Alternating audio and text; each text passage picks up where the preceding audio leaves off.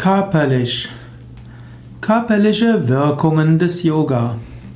Körperlich ist das, was den menschlichen Körper betrifft, auch was den tierischen Körper betrifft. Als körperlich wird auch leiblich bezeichnet oder auch physisch. Man spricht von körperlicher Arbeit, von physischer Arbeit. Man spricht von körperlichem Leiden, man spricht von körperlicher Schönheit, man spricht auch von körperlichen Vorzügen. Man kann in guter körperlicher Verfassung sein, manche sind körperliche Arbeit nicht mehr gewohnt.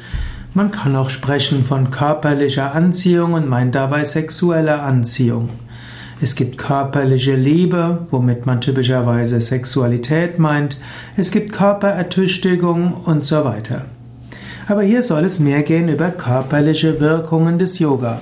Wenn du alle Wirkungen des Yoga wissen willst, dann gehe auf den Artikel wissenschaftliche Studien Yoga hier oder hier im Yoga Wiki oder im Yoga Wiki, dort gibt es ein umfangreiches Kapitel darüber.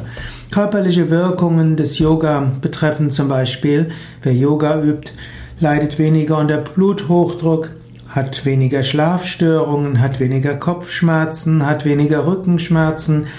Wer Yoga übt, der hat eine bessere Muskelkraft, der hat eine bessere körperliche Koordination, auch die, die Ausdauer wird besser durch Yoga, die Herz-Lungen-Funktionen verbessern sich, die Entspannung verbessert sich, Mensch hat mehr Fähigkeit, seinen Körper gut zu benutzen, die Grazie kann besser sein, man fühlt sich allgemein körperlich besser, wenn man Yoga übt. So hat gerade Hatha Yoga eine Vielzahl von tollen positiven körperlichen Wirkungen.